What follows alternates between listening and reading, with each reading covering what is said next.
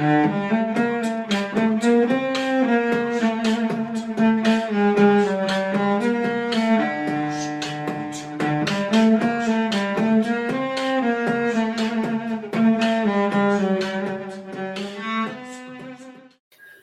dia, boa tarde, boa noite para você que é torcedora, para você que é torcedor do Santos Futebol Clube.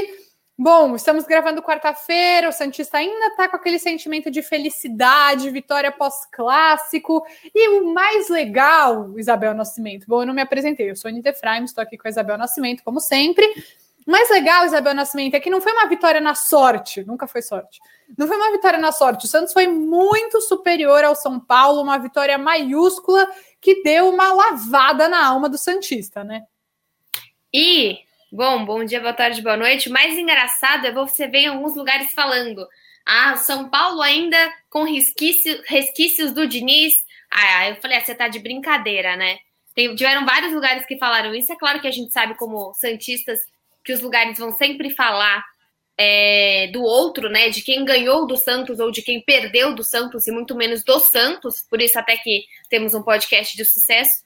Mas a questão é muito assim: o Santos ele jogou muito parecido com o que ele jogou contra o Fluminense. Por isso que eu fiquei tão feliz com o jogo contra o Fluminense. A Manhaca perdeu, foi injusto? Foi.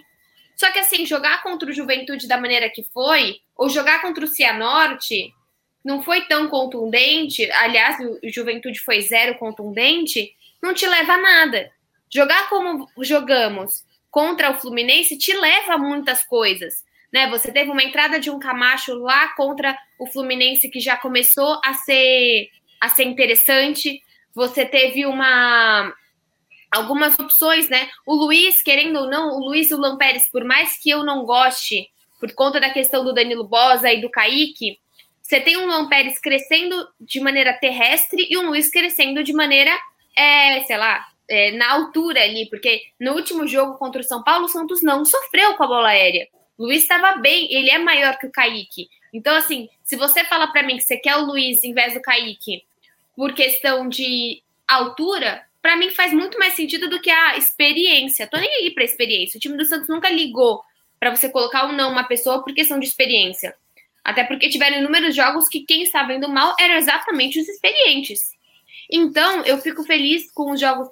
Tem uma obra aqui, tudo bem. Eu fico não tá feliz com, com os jogos do Santos, realmente jogou contra o São Paulo de maneira brilhante, jogou não, ele não, diferente do Fluminense, o Fluminense jogou em cima do erro do Santos. O Santos pressionou tanto o São Paulo que fez o São Paulo errar. Então, acho que essa, essa, essa é a grande questão. Ficou bonito até isso que eu falei. Mas, assim, o mais interessante foi ver o São Paulo perdendo num gol de saída de bola. Foi, foi louco. E não é culpa do Diniz, o São Paulo. É culpa do Diniz o Santos ter pressionado o São Paulo o suficiente para conseguir fazer o gol, mas não tem nada a ver. O erro do São Paulo não tem relação com o que o Diniz treinou no São Paulo. Tem nada a ver. É ridículo isso, é ridículo e tem a ver com aquilo que eu venho falando há muito tempo é, até tem uma coluna no diário sobre isso para quem ainda não leu, sobre o ódio que as pessoas sentem no Diniz, essa necessidade de responsabilizar ele por coisas que não tem absolutamente nada a ver com ele. Ele é responsável pelo Santos ter jogado bem, e muito responsável, mas ele não tem nada a ver com o São Paulo não ter conseguido fazer o que tinha que fazer. Eu gostei muito e eu queria oh, destacar. Fala, uma fala. curiosidade para finalizar: eu não vi o segundo gol porque meu pai sentou no controle. Então ele sentou no momento que eu ouvi o nome do jogador do São Paulo, só tava o áudio. Eu não sei o que ele fez, ele tirou a imagem. Então ficou o áudio, eu ouvi ali, quem foi, até o Pirani brincou, né, com o Lisieiro, e gol. E aí ficou eu e o meu pai, ou foi o gol do Lisieiro, ou o que está acontecendo, e o meu pai simplesmente sentado em cima do controle. Então é isso, assim, Legal. não vi Obrigada. em primeira mão o gol do Santos, o segundo gol do Santos. Foi um alívio, né? Ali até o São Paulo teve um gol anulado que estava impedido, enfim, foi um alívio o Santos marcar o segundo gol e não precisar passar nenhum sufoco. Até foi um sufoco no fim do jogo por causa do John, o John, inclusive, que não joga na quinta-feira para se tratar. E eu queria destacar alguns jogadores. Vou falar aqui rapidinho e aí você comenta o que você quiser aprofundar. Pará, jogou muito bem esse jogo, muito melhor do que nos outros jogos, gostei bastante.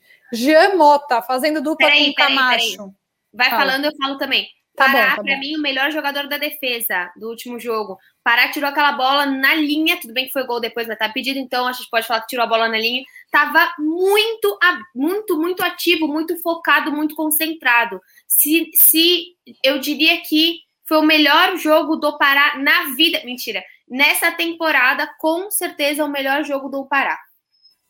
É, eu achei que ele foi muito bem e bom ver o jogador conseguindo dar a volta por cima. E ali a dupla Jamota e Camacho funcionou muito bem. O Jamota jogou. Ele já estava numa crescente, né? Jogando ali como camisa 8, segundo volante. Gostei muito do jogo do Jamota também. Eu gosto como meu pai chama o Jamota. Meu pai chama ele de burocrático.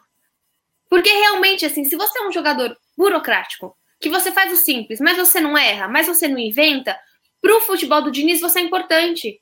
Porque já tem peças que o Diniz propõe a invenção, propõe a ousadia. Se você tem uma pessoa no meio de campo que consegue propor um jogo de maneira simples, ajudar no ataque, ajudar na defesa, cara, ele tá dando assistência, ele tá sendo importante em algumas saídas de bola, ele tá sendo importante em bola parada. Então, realmente, confio assim, 100% quando meu pai diz que é um jogo burocrático. Bem ou mal, você vai ter uma puta criação sempre do Gemoto? Talvez não. Teve aquele jogo que ele deu um chutaço do meio do nada e foi um gol, igual o Marcos Guilherme repetiu em outro jogo.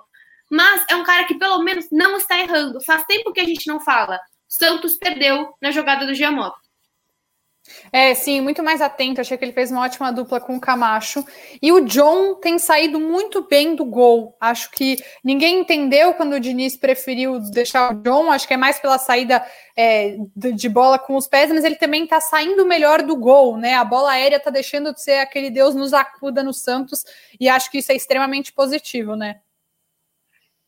Com certeza. O que me preocupa é quais são os planos do Diniz para João Peter porque, assim, é, você tem. Da João Peter seria João Pedro, né? Seria é. um João Paul. John, Paul. Paul. John Paul. Seria mais um plano para o John Paul. Porque o João Paulo é um jogador muito grande, igual falávamos do John. Felizmente o Santos está muito bem de goleiro.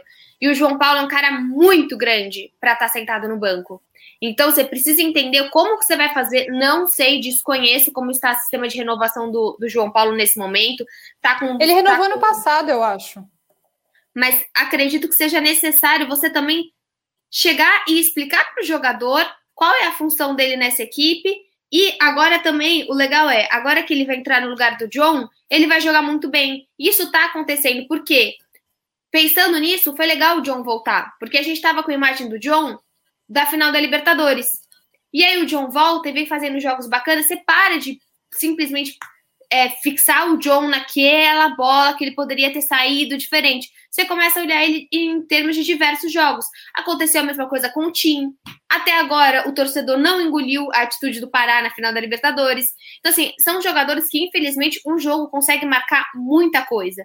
Então, eu tô muito feliz com o John também. Ele foi um baita de um guerreiro, né? Não tem nem o que dizer. Eu fiquei com raiva, com raiva dos jogadores do São Paulo. Eu também, mas eles não chutaram no gol de verdade enquanto o John estava lá morrendo. Só para dar informação aqui, o João Paulo tem contrato até setembro de 2025, ele renovou em setembro do ano passado, e o John tem contrato até 2023 com o Santos, é, com multa de 70 milhões. Eu acho que não tem nenhum problema o Santos ter, muito pelo contrário, o Santos ter dois grandes goleiros e um ficar na reserva. Eu acho que é muito saudável. Eu sempre uso o exemplo do Palmeiras, que faz muitos anos que o Palmeiras tem dois grandes goleiros. O Jailson é goleiro reserva do Palmeiras faz tempo. E, por exemplo, na última, eu sei que não gosta quando fala de rival, mas quando era o Prazo e o Jailson, era uma briga super saudável ali pela titularidade. O Jailson continua sendo goleiro reserva do Palmeiras e no último, na última rodada, inclusive, ele pegou um pênalti contra o América o, o Everton não jogou, né? Acho que sei lá, tá com a seleção, qualquer coisa do tipo. É, não jogou, e aí o, o Jailson deu super conta do recado e ainda pegou pênalti. Então eu acho que todo time que tem grandes pretensões, e eu acho que o Santos sempre tem que ser um time com grandes pretensões, precisa de dois grandes goleiros. Eu não tenho dúvida aqui, aí a gente já entra no, já o gancho para o nosso próximo tema. Não tenho dúvida de que no jogo contra o Grêmio, o João Paulo vai dar conta do recado. Não estou dizendo, ah, não vai tomar gol de jeito nenhum, nunca diria isso, mas tenho certeza que ele vai é, estar à altura do resto do time. Sim, exatamente. Continua aí. Você tem mais alguém para você destacar do jogo? Ah, acho que é isso. Eu gostei muito do. Para quem não segue o Igor, que faz as análises no Twitter, ele mostrou bastante a movimentação, e o Noronha também, nos vídeos de tática dele, mostrou bastante a movimentação do Magui, nosso best Magui. Bel, deixa eu fazer aqui um apelo. Quando é que o Santos vai fazer um TikTok do Diniz? E ele tá, tá movimentando. Tá. E quando é que vai sair isso? Tipo, é óbvio. É, as pessoas adoraram quando eu falei isso nas redes, mas eu achei que era tão óbvio que, enfim. Santos, estou esperando. É, e é, é isso, Magui, uma, uma grande obediência tática, né? Correndo muito, é, ocupando espaços, puxando marcação, e o Marinho, que fez um grande jogo, né? Fazia tempo que não fazia um grande jogo e fez um grande jogo também. Acho que vale o, o destaque. Mas é isso. Tem mais alguma coisa do jogo contra o São Paulo que você queira falar? Eu acho que assim, a questão do Marinho, já pontuei aqui, acho que eu falo isso em todos os meus vídeos. Não tem como o Santos jogar muito bem e você ter uma partida horrível do Marinho, vai ser muito difícil. E não tem como o Santos jogar muito mal e ser uma partida brilhante do Marinho. O Marinho hoje ele conduz o time do Santos. Ele pode fazer partidas regulares, mas partidas muito boas e partidas muito ruins, com certeza vai acompanhar o resultado do Santos. Porque ele, depois de você perder o Veríssimo e o Soteudo, ele é o craque dessa equipe. E o craque vem com coisas positivas e coisas negativas, que é a responsabilidade de uma bola parada. Eu gostei que também no último jogo ele fez uma baita de uma falta, uma cobrança de falta brilhante. Ele também estava mais participativo. O Caio também fez uma cobrança de falta muito interessante, né? Uma cobrança de falta por baixo, que realmente mexeu ali com com a zaga do São Paulo. Então é isso, é a responsabilidade que o Marinho tem e gostei dele chegar e falar: eu sei jogar, eu sei que eu sou bom. Se ele não fosse bom, ele não teria recebido tudo que ele recebeu ano passado, não teria chegado até onde ele chegou. Então eu fico, cara, eu acho que é, é um Santos em transformação, como você pontuou também o Camacho. Acho que é um cara que entra com uma qualidade de passe, talvez uma qualidade de marcação igual o Alisson, não sei, vamos ver nas próximas partidas mas uma qualidade de passe deu para ver em um jogo e meio acima do Alisson. Ele vai continuar com essa qualidade de passe? A gente não pode comparar um jogador que está cinco anos no clube com um jogador que fez um ano e meio. E que o Diniz vai ter uma grande dificuldade de escalar, porque o Alisson não é só o volante, ele é o capitão. Porém, o Pará também é um capitão decente. Porque ele é um capitão que também consegue conversar com o juiz. Ele é um capitão que também consegue. Ele é mais calmo que o Alisson para ter essa conversa isso faz sentido. Você tinha um capitão, é, por exemplo, acho que um Sanches chegando na ausência de um Alisson, provavelmente vai para ele. Então, aí falando também de um Sanches, né, Ni? O Sanches na lista de relacionados pela primeira vez, depois de sei lá quanto tempo. Um Sanches que treinou, faz tempo que tá treinando bem, né? Faz tempo que ele tá treinando mais com, com a bola mesmo, treinando com, com velocidade. E acho que a estreia do Sanches, não sei se vem fora de casa, não sei como que o Diniz planeja isso. Mas o Sanches está treinando há tanto tempo, pode ser que a gente até se surpreenda com o Sanches em campo. Sim, lembrando que o Grêmio é um clube extremamente fragilizado nesse momento, somou um total de zero pontos. Eu, assim, Deus permita que o Santos não seja o time a recuperar o Grêmio, assim como não foi o time a recuperar o São Paulo. Porque o São Paulo ainda não venceu nenhuma no Campeonato Brasileiro e não foi em cima do Santos só primeiro. Então, já um alívio aí, e espero que não seja também contra o Grêmio, que o Santos faça a sua típica caridade. Espero que o Santos vá mordido e mais, espero que o Douglas Costa não estreie pelo Grêmio justamente contra o Santos, mas tem chance disso acontecer. Eu acho que o Sanches só vai entrar se o Santos estiver fazendo um jogo tranquilo, bem estável. É, o que eu não estou muito gostando é da perspectiva do Alisson voltar no lugar do Camacho, porque eu gostei muito do jogo da dupla, como eu falei, Gemoto e Camacho. E aí não me anima tanto o Alisson voltar. Mas entendo ele voltar, entendo a opção do treinador, liderança, blá blá blá, enfim, acho só que o Alisson acaba sendo muito inconstante e. Mas entendo também a necessidade de marcação. Apesar de ter achado que o Camacho e o Gemota conseguiram dar muito conta do recado ali, é, é, variando quem era o primeiro volante. Acho que o Santos tem tudo para emplacar uma boa sequência é, ganhando do Grêmio, não assim, ah, acho que vai ganhar certeza. Não, não é isso, mas acho que tem, dá para aproveitar que é um adversário muito grande, muito forte, mas que ao mesmo tempo está fragilizado. É, e acho que a gente está vendo um Santos cada vez mais com a cara do Diniz, mas, Bel, uma coisa que é, você tinha bastante medo, e acho que muitos Santistas tinham, era de o Diniz chegar e o Santos não fazer o simples. Era um Santos precisando muito fazer um simples. E na primeira coletiva do Diniz, ele falou: Eu não sou mais o técnico que assumiu o São Paulo. Eu sou também um, eu sou um treinador mais maduro. E eu acho que isso também tá dando para ver, sabe? Tipo, tem, a gente vê o Santos dando chutão quando precisa dar chutão. Não tem só aquele desespero dentro da grande área, do goleiro passando bola. E eu espero que no, no jogo contra o Grêmio o Santos continue mostrando essa maturidade. Enfim, queria saber o que, que você acha dessas, desse seu medo lá atrás versus o que você está conseguindo ver agora. A gente vê muito isso, né? O Diniz um cara teimoso e o Diniz um cara teimoso em tudo, né? Ele vem muito com esse rótulo de teimosia, seja em jogadores, seja uma teimosia também dentro dos próprios uh, esquemas de jogos, né? Posicionamentos. A gente viu na última partida, acho que foi a partida contra o Flu, que ele falou, né? Que ele soltou um dar chutão, que ele soltou um. É... Passa para trás. Exatamente. Então, assim, o Diniz também precisa evoluir. E esse é o nosso medo, só que eu sou uma das pessoas que não era 100% favorável ao Diniz, sou uma das pessoas que não era 100% favorável ao Camacho também, principalmente pelo receio dele, é, Balieiro, Ivonei e outros meninos do Santos desaparecerem. Lucas Lourenço também entra, acaba entrando Aliás, você viu que o Kevin Maltos vai jogar contra o Vitória pelo Sub-23, né? Pelo aspirantes, inclusive. Então, assim, esse era o meu receio com o, Cam com o Camacho. Mas problema nenhum se o Santos está colocando os meninos para amadurecerem e para depois vir para o principal. O que me incomoda é sai de graça, sai de graça, sai de graça. Isso, isso a gente não quer.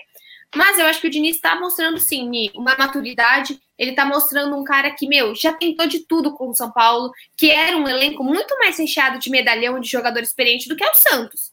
Então, na teoria, você teria um controle de bola muito maior. E assim, o São Paulo de Crespo não dá para você olhar para o São Paulo e não reconhecer a quantidade de reforços que esse time teve.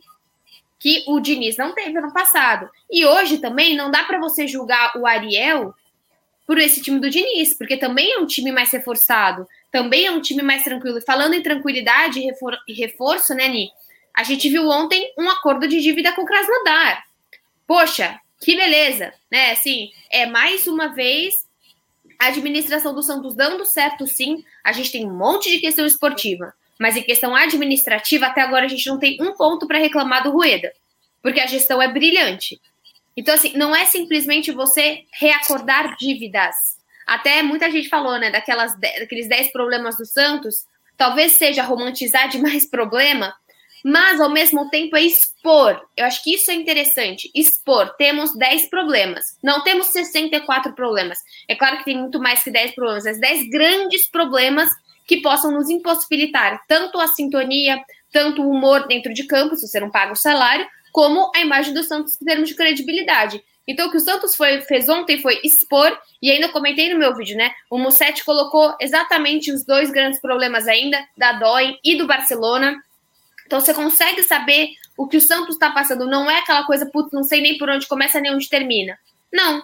E hoje a gente tem mais uma dívida acordada com o Krasnodar. E isso muda a imagem do Santos. Porque a hora que o Santos quiser, por exemplo, vem um time de fora, como, como o Mussetti colocou, né? A questão com o Barcelona, o Santos não tem dinheiro para pagar o que ele fez com o Gabriel, que foi simplesmente não ter mandado um e-mail de prioridade que o Barcelona tinha quando o Santos negociou com a Inter. Mas o que o Santos, como não tem dinheiro, provavelmente vai negociar jogadores jovens com o Barcelona e dar prioridade a ele. Então, por exemplo, o Kaique começa a estourar, vem o Barcelona e o Real Madrid. O Barcelona tem uma oferta que é metade da do Real Madrid. Mas talvez o Santos vai, de, vai dar esse privilégio para o Barcelona porque um, por conta dessa cláusula que o Santos não pagou. A importância da imagem do Santos está nisso. Para que, que o Barcelona vai querer é, fazer qualquer tipo de comercialização com o Santos se ele não confia em nada? Não sei se o jogador vai vir, não sei se jogo, se, se como que vai ser essa contratação, não confio no Rueda, e agora o Santos não, tem uma credibilidade no mercado. Sim, acho isso muito importante. Esses macro problemas, eles precisam ser solucionados para que o Santos possa é, se voltar para problemas que são considerados menores. Tipo, eu, eu não acho que são problemas menores, mas entendo a avaliação, como é o caso do futebol feminino, que está bem sem comando, a gente viu aí é, em relação a essa confusão da Lessa, É, e recomendo que vocês acompanhem bastante a Laura Marcelo, que ela está super em cima desse caso, fez a live com a Alessia essa semana, junto com o Giovanni no Diário do Peixe. Então, é, vão lá, a gente pode falar sobre isso no próximo Boletim das Sereias com mais detalhes. E para a gente já ir, ir encaminhando mais para o final, Bel, é, Copa do Brasil, teve sorteio né, da Copa do Brasil essa semana e o Santos vai jogar contra Juazeirense e muita gente prefere resolver em casa, mas o Santos vai começar a resolver essa questão na Vila Belmiro. E eu prefiro o primeiro jogo na Vila Belmiro, justamente porque o gramado lá em Juazeiro do Norte é um horror. E aí o Santos tem. A gente já foi para lá várias vezes. Ah, é, já consultei o gramado. Não, vi na TV, enfim, no jogo contra o Cruzeiro, quando a Juazeirense eliminou o Cruzeiro, mas eu quero acreditar que o Santos é melhor do que o Cruzeiro e que a Juazeirense. É, não gosto de dizer que tem nada ganho, não tem nada ganho, ponto, não tem. Óbvio que, Bel, eu prefiro pegar a Juazeirense do que pegar o Flamengo, não vou mentir aqui. É óbvio que eu prefiro pegar a Juazeirense, são 3,4 milhões de reais em jogo, que para o Santos é muito importante além de avançar numa competição nacional e, enfim, talvez ter aí, quem sabe, uma perspectiva de título, não dá para saber. É, enfim, alívio, né? Finalmente o Santos teve sorte aí no sorteio, um time mais acessível do que outros adversários pegaram. Esse, é, essa é a melhor alcunha de Isabel Nascimento, os jogos acessíveis.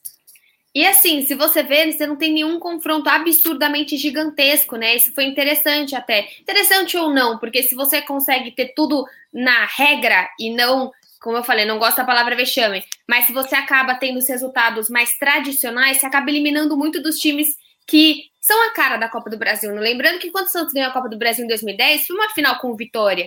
Com, e era muito mais gostoso aquela Copa do Brasil. Né? O Criciúma já tem Copa do Brasil, porque você tem times relativamente menores num cenário de Série A, que não vão conseguir de jeito nenhum é, uma Libertadores, mas eu não gosto dessa ideia de você colocar os times grandes, desculpa, eu expressão, colocar os times que vêm da Libertadores para depois da Copa do Brasil. Porque você come toda numa etapa inicial, que assim, cara, se o que o Joseirense ganhou ganhando do Cruzeiro, às vezes é a folha do ano dele, ou de dois anos, ou é um estádio, a reforma do estádio inteiro. Então, assim, eu acho que a Copa do Brasil, ela perdeu um pouco a sua democracia.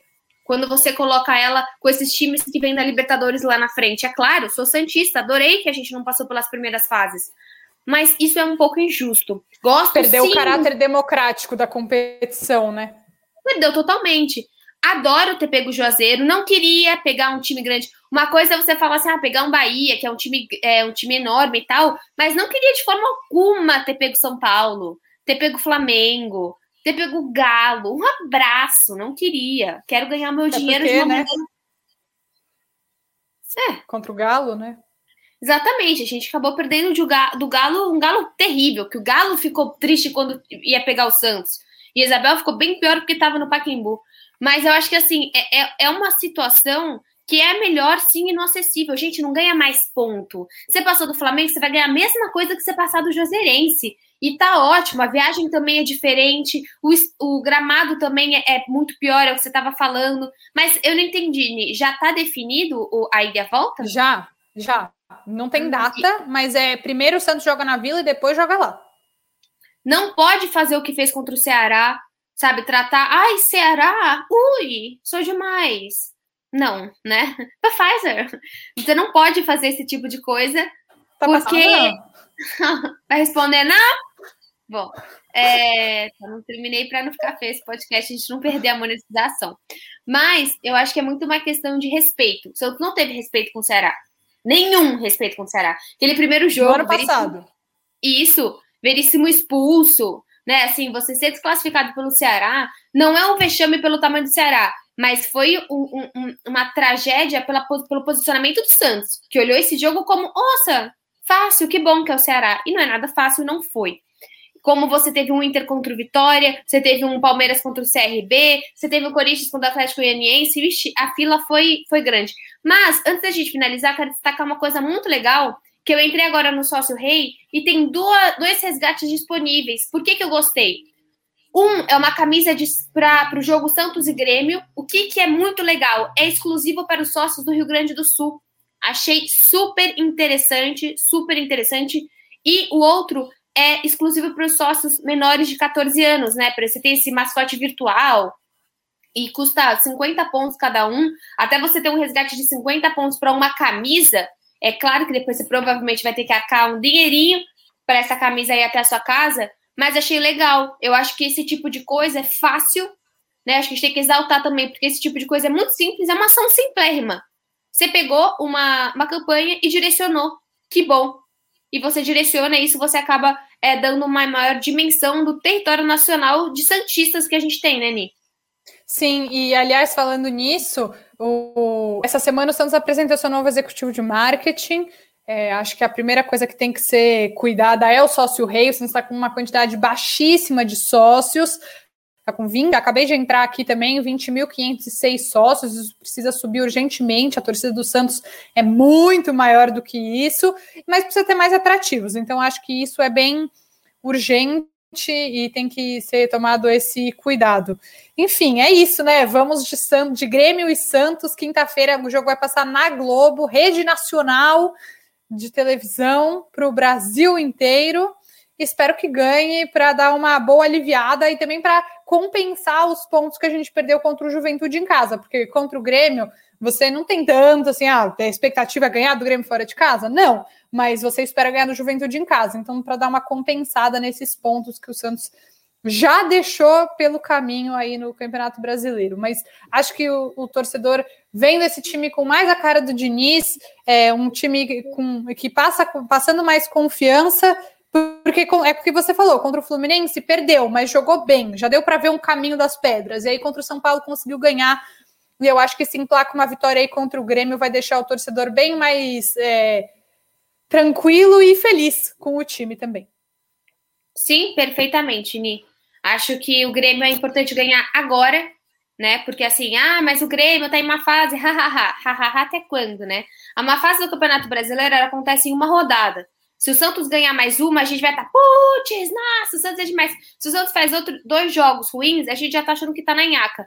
Então é isso. É ganhar do Grêmio, aproveitar a oportunidade, não sabe como o Santos vai estar, tá, como o Grêmio vai estar, tá, a gente não sabe de nada.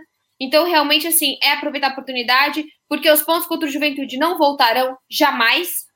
E o Santos vai ter que correr atrás desses pontos, porque, dependente do que você quer, seja mirar um G8, seja conseguir uma Sul-Americana, você vai precisar desses pontos. Então é isso. Vejo vocês na semana que vem. Um, uma beijoca, uma beijoca. um beijo até terça-feira que vem no Boletim das Sereias. E lembrando, Bel, amanhã é, no dia que sai esse podcast, três da tarde, tem o último jogo das sereias no Campeonato Brasileiro contra o Cruzeiro em casa, na Vila Belmiro. Então, dose dupla de Santos nessa quinta-feira. E semana que vem, ó, o podcast das sereias vai bombar de Laura Marcelo contando todos os babados. E babados é uma maneira até pejorativa de falar, mas realmente as coisas estão sérias lá pelas sereias. Então Sim. vamos falar, esperem por nós e vou fazer uma propaganda das minhas unhas que eu acabei de fazer. Beijos. Beijos.